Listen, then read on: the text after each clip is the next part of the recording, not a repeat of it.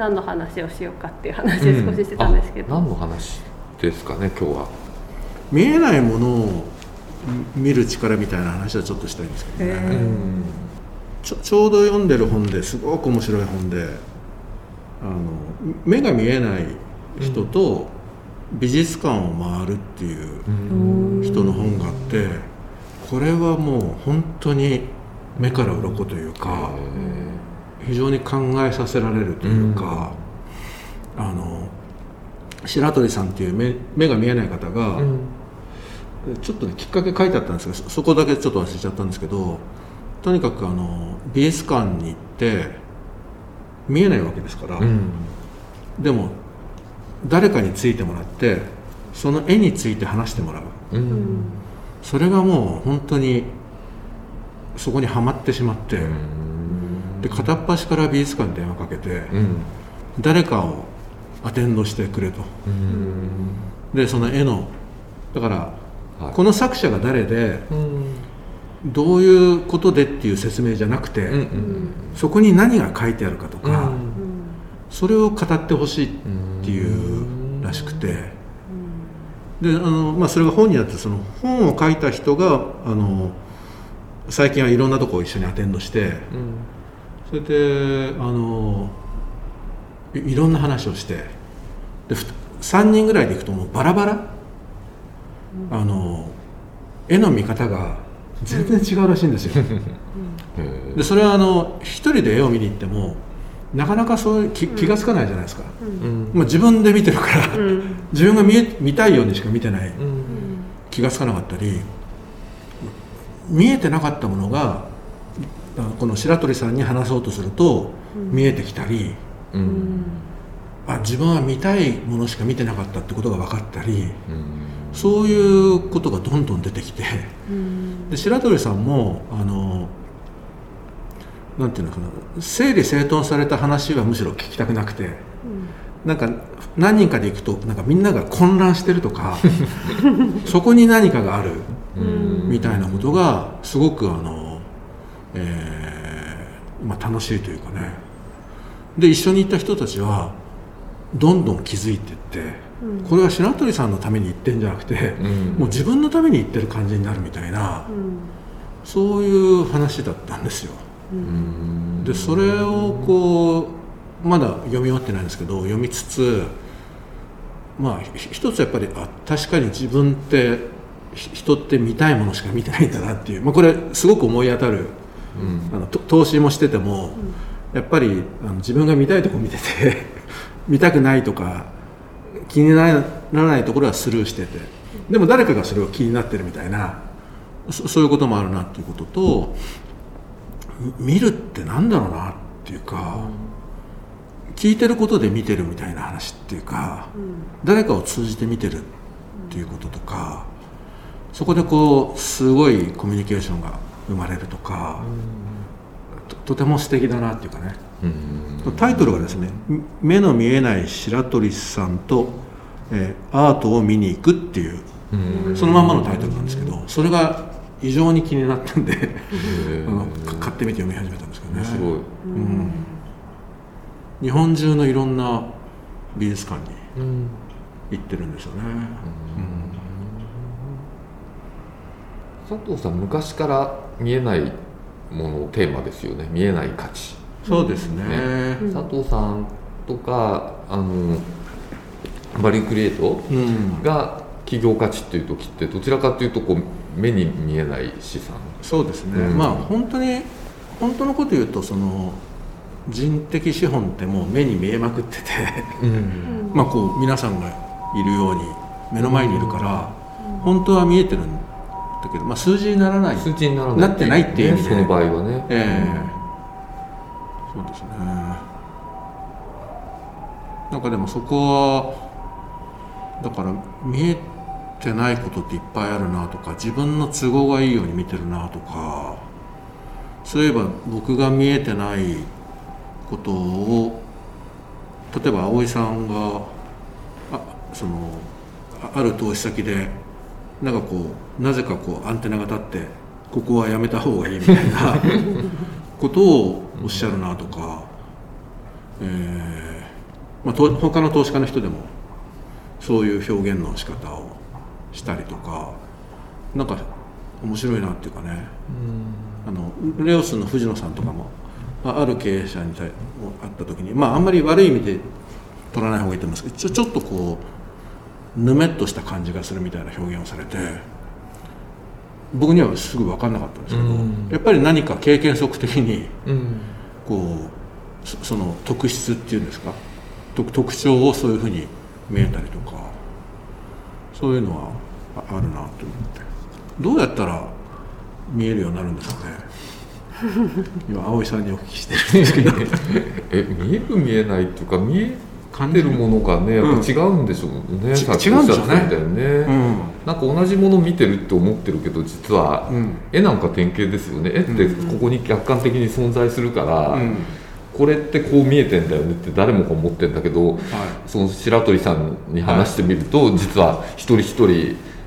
描写っていうの？が違ってえそういうふうに見てたの？っていう、気づきがあったり驚きがあったりっていう、そのことが目に見えない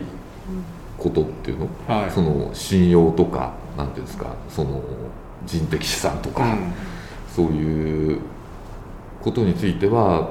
より差が大きくなるのかもしれないですよね。そうかもしれないですね。うん、まあ、経験とか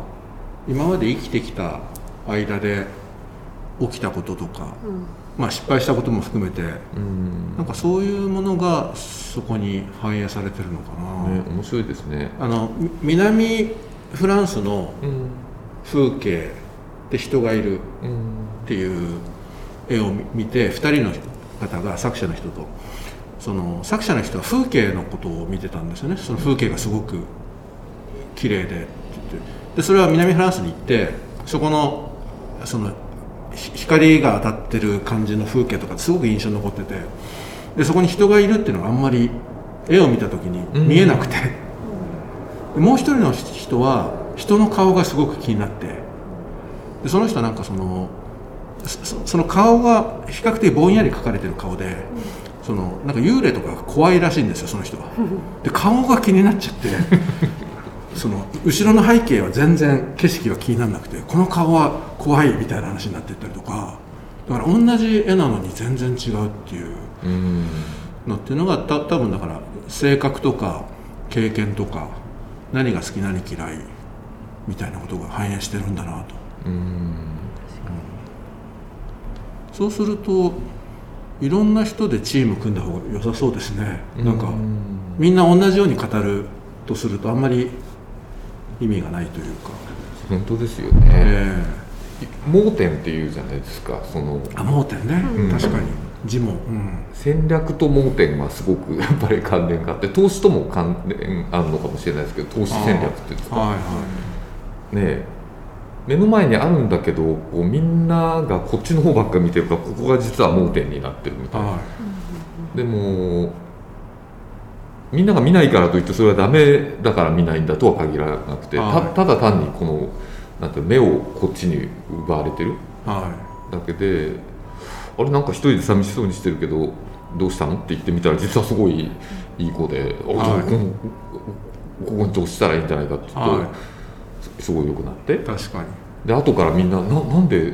あの時僕も私もいたんだけど気が付かなかったんだろうみたいな、うん、そういうの盲点ってあるじゃないですか。はい盲点って面白いですよね見つけるの、ね、そうですね。うん。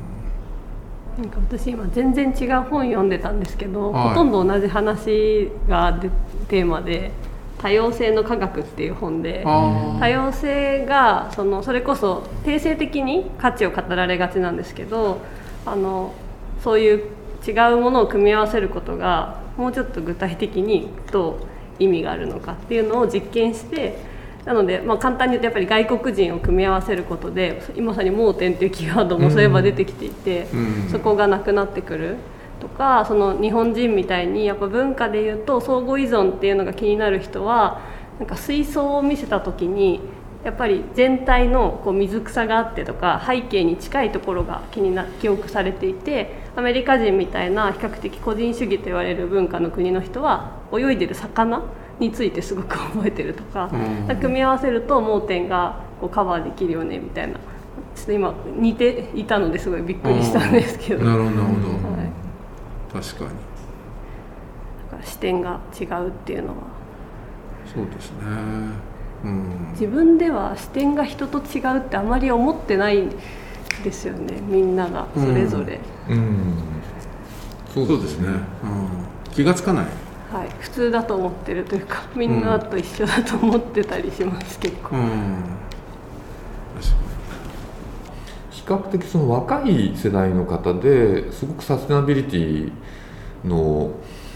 分野で活躍してる人の結構共通点っていうのが だんだん見えてきて、うん、っていうのは僕割とその面白い人だなと思うとどういう子供時代だったんですかっていうのを必ず聞くことにしてて、うん、でこの人面白いなと思って例えばあの小沢京子さん、はい、もうすごく夕暮れな CFO だ素晴らしい方だしすごく面白いなと思ってどういう子供時代だったんですかって聞いたらやっぱ海外経験が多いんですよね。うん、でそのことって結構共通してるんですけどじゃあなんで海外経験が多いとサステナビリティにすごく意識が高くなるのかみたいな、うん、この因果関係はっていうとあの難しいんですけどあの一つは小沢さんが言ってたのは日本ってやっぱりその多様なんだけれども民族的には割とこうなんか日本人が圧倒的に多いみたいなふうに言われていて、そのその同質性が前提になってると大体みんな同じものを見たら同じように見てんだよねとか、同じことがあったら同じように考えてんだよねっていうこの大体みんな同じように考えてるっていうのが大前提なんだけど、うん、これが例えばなんだろうアメリカでもいいしオーストラリアでもいいんですけど、えー、行くともうないろんな人種とかいろんな宗教とか。いろんな肌の色目の色人いろんなバックグラウンドの人がいるのが当たり前なんで同じみん同じみんなが同じっていうことはありえない。みんながもう全然違うことが大前提だから、うん、大体こう言ったら大体みんなこう思うだろうっていうのも全然通用しない？だからもうちゃんと説明しなきゃいけないし自己主張しなきゃいけないし、っていう。で、うん、自己主張が当たり前になるし自己主張できないと、なかなか受け入れてもらえないしみたいな。なんかこううんマジョリティと一部のマイノリティみたいなそういう構図が割と我々普段日本で暮らしてると、こう多い、うん、あの気がするんですけどうんすごく多国籍多国籍なその場所あの国とか場所に行くと全員が違うことが当たり前でなんか同じ人たちがいるっていう方がむしろ生まれみたいな,、なんかこうままるっきりこう逆なんだなと。確かに。なんでそういうところの方がなんていうのかな。こう一人一人があのマイノリティで全員がみんな違ってそれが当たり前でそだから面白いんだよねっていう、うん、あのそういうところとなんていうのかな。むしろ日本の方みたいな環境の方が世界でいうと例外なのかもしれないですよね、うん、かもしれないですね。そうなるとみんなとまあ同じようなことを考えていくとまあ一定のルールっていうか暗黙のルールみたいのが出てくるじゃないですか、でささっきの本の中で一個面白いなと思ったのはなんかギリギリアウトをやってみるみたいな、あのみみんな政府の中で政府っていうのはね、あの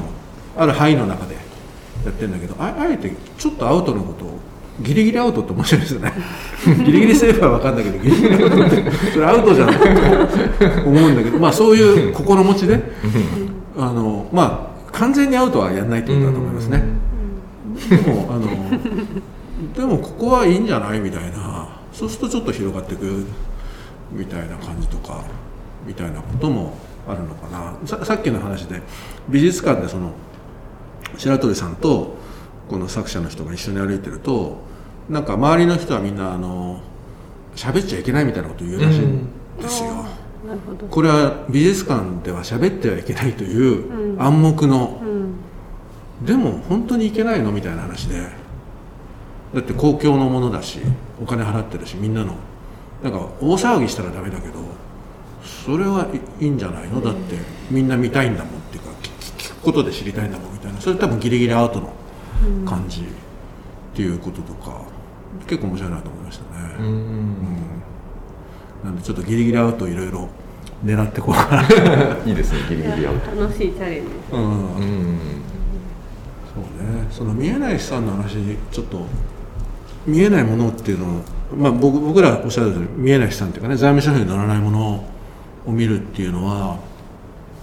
まあ、いくつかってやっぱり財務諸表っていうのがもう過去のものだっていう、うん、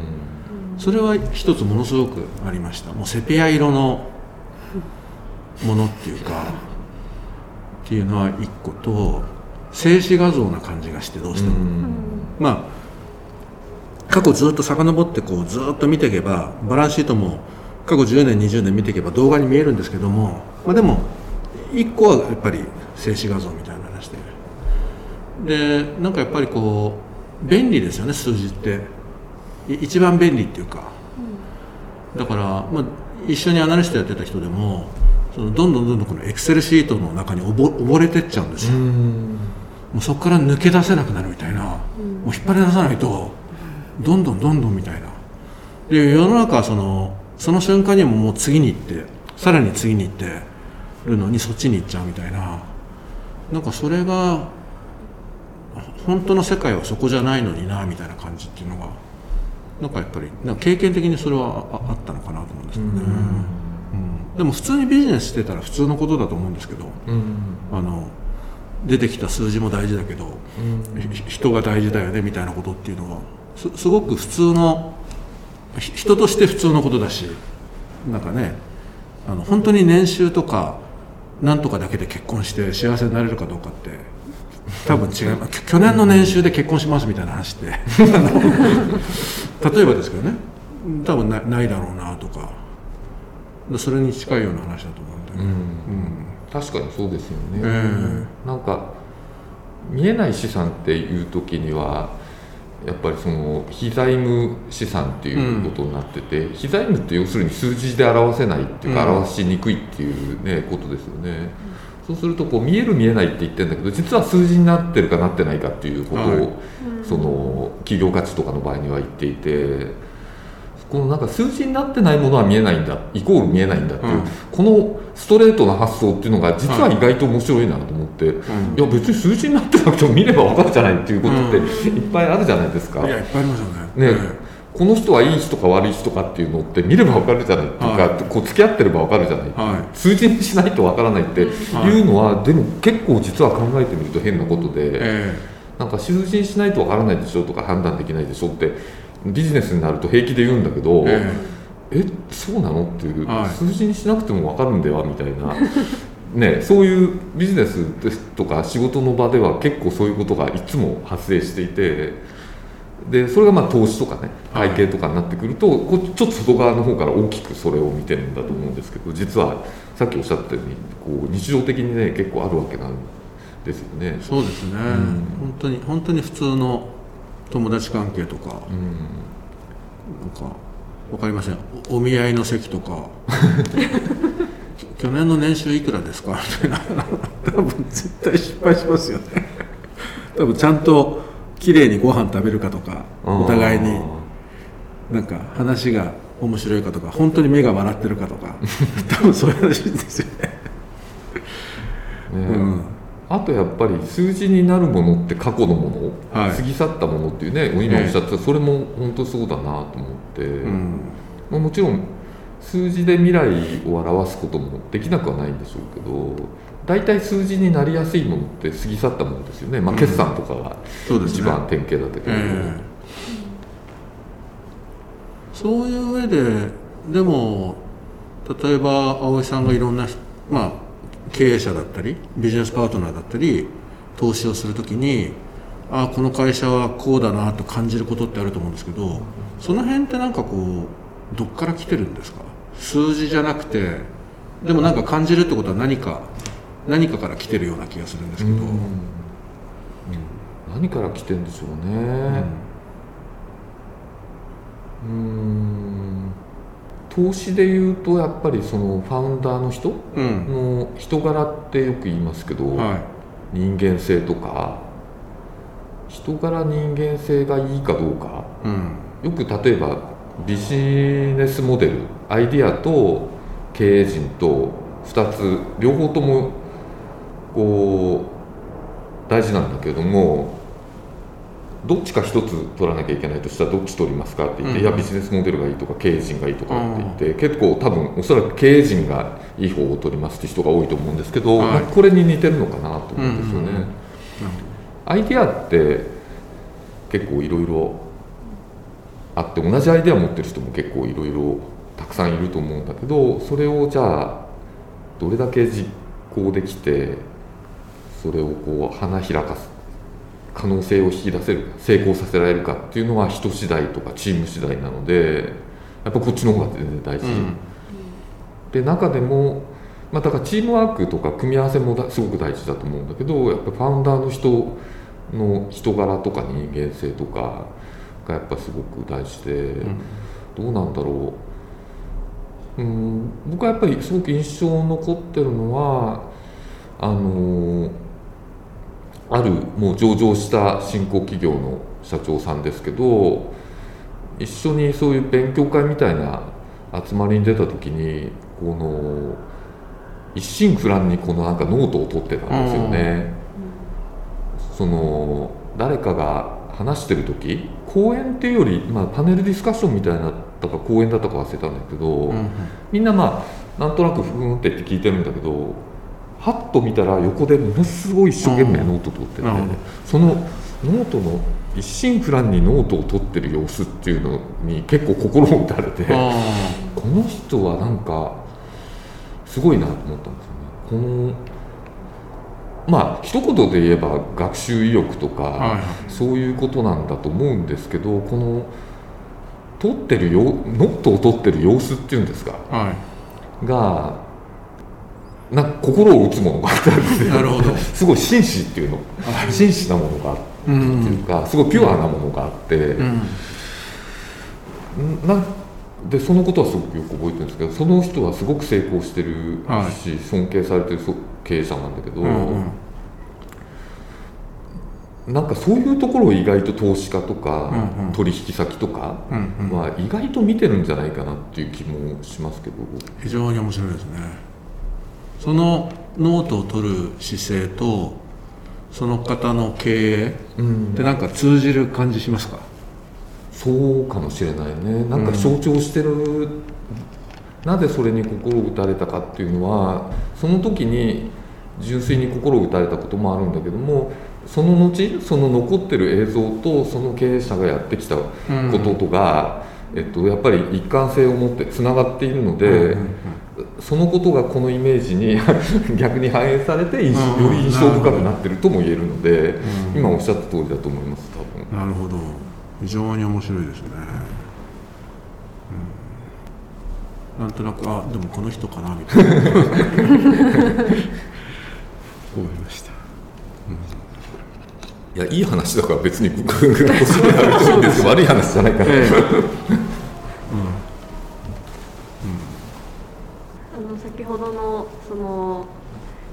さんがインタビューされて、うん、その方々の共通点の一つがその海外経験ってあったんですけど、うん、他にもあったんですか？共通点。あやっぱり海外子供とかあのなんて10代の頃までに海外経験が多い人がやっぱりそのいわゆる意識高い系になってる、ケースが多い。だからサステナビリティとかも結構意識高い系の代表みたいになってるんですけどあのいい意味で。うん。だ例えば当社に最近入社してくる人でもすごくこう社会課題解決意識意欲の高い人とか、うん、そういう人たちって聞いてみるとやっぱ海外経験、うん、子供の頃に海外、えー、経験のある人すごく多いんですよね。うん海外経験まで行かなくてもちょっと1年でもいいから留学したことありますかとか、うん、半年でもいいか短期留学でもいいから行ったことありますみたいな人多いですよね、うん、やっぱりそういう視点があの変わるんですか、ね、視点が変わるんでしょうねやっぱりね、斉藤さんもねエジプトとか あの珍しい他のなかなか他の人のない海外経験があるから多分視点が他の人と違うところがあると思ったけどどうですか？その違うっていうことに気づいたのが28歳ぐらいであの本当に平凡だと思っていたのとあと逆にその大学生で留学したみたいなこう華々しい功績はないわけなんですね。なのでそちらに憧れがあったぐらいでむしろ学生の時のこう留学語学留学行ってる人とかにはすごく憧れがあって私の子供の時のアラビア語圏のエジプトの経験っていうのはなんかわざわざこう人様に言うこともほとんどなかったですし、っていう意味ではですねあの私これは覚えてるんですけど葵さんにあのそれを教えていただいたんですよ。であの葵さんとあのこんなに頻繁にあのお話しする機会当時なかったので私にとってはすごくなんか緊張してあのなん博多のお店のプロジェクトでしたね。でお話ししてる時にその視点の話をしてくださってなんかやっぱりその人と違う視点を持っているっていうことはあの価値なのでそこを思ってるよっていうことをですね、うん、一度言っていただいたことがあって、うん、その時にまず私は混乱して私の視点が人と違うっていうことが自分では分かんなかったんですね、うん、すごく普通と思っていたところがその辺りから、まあ、違うでもいいんじゃないかっていうふうに思ってきて比較的こう自分の感覚を生かして仕事をしていくスタンスに変化したので、はい、かれこれ6年ぐらい前です。ありがとうございます。そうなんです。視点っていうふうに表現していただきました。なるほど。はい、視点っていうのは仮説だからってその時言っていただいたんですね。そうだそうですか。リサーチポットっぽいねぽいですね。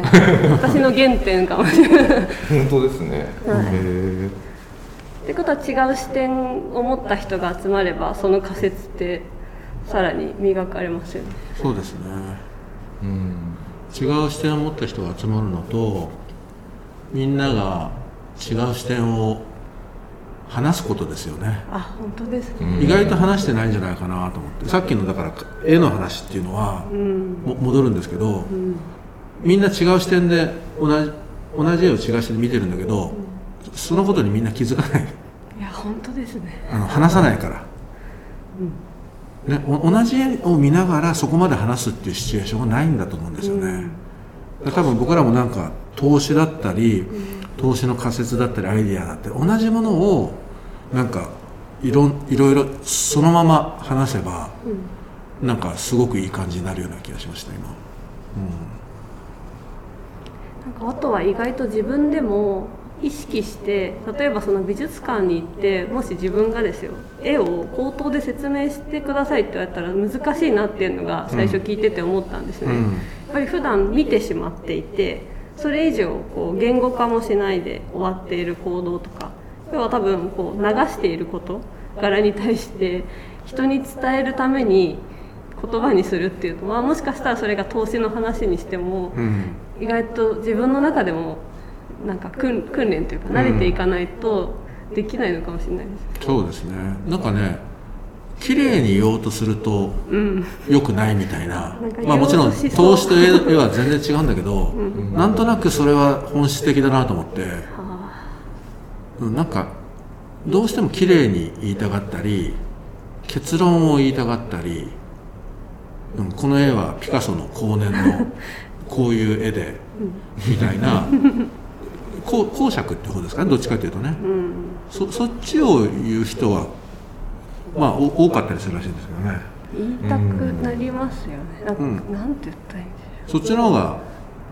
楽といえば楽だから。楽ですよねそっちの方が。多分書いてあるし。でも見たままを言うって多分難しいんだろうなと思いますけど、うん、うん、そういうリサーチができたらいいですね。そうですね。ええー、みたいな、うん、うん、うん、これ犬だと思ってたら 猫なの？まあ猫ってもうちょっと全然違う、まあ、でもそういうこと、えー、こっちから見たら猫かもしれないよっていうそういうことですよね、そんな、はい